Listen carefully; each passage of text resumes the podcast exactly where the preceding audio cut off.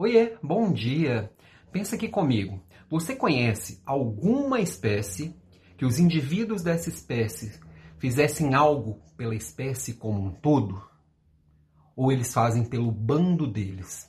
Presta atenção aí. Eu, eu não conheço, não, não sou biólogo, mas eu não conheço nenhuma espécie que isso aconteça. Sempre o indivíduo está protegendo o bando, os próximos dele. E se outro bando da mesma espécie atacar, ele vai defender o bando dele.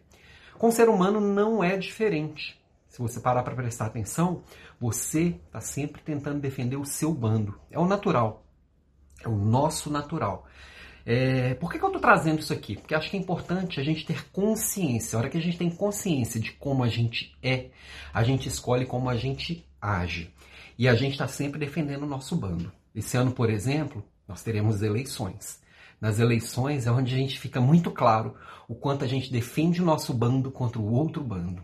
Então, se alguém tem uma ideia diferente da nossa, a gente já defende, se defende de tudo que aquela pessoa que traz aquela ideia possa trazer de diferente. Então, ou mesmo igual, já que ele tem aquela ideia diferente da minha, ele é do outro bando e eu preciso me defender e eu preciso atacar.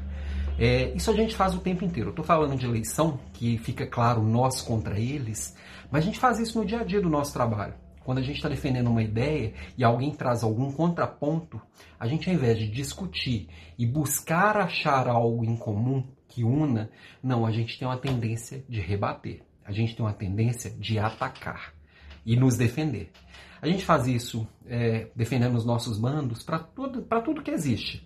É, seja o nosso bando o bando da nossa religião, seja o bando da nossa etnia, seja o bando da nossa visão política, seja o bando da nossa torcida pelo clube do coração, seja o, a, o nosso bando de uma ideia em específica que vai mudar ou manter a forma que estamos.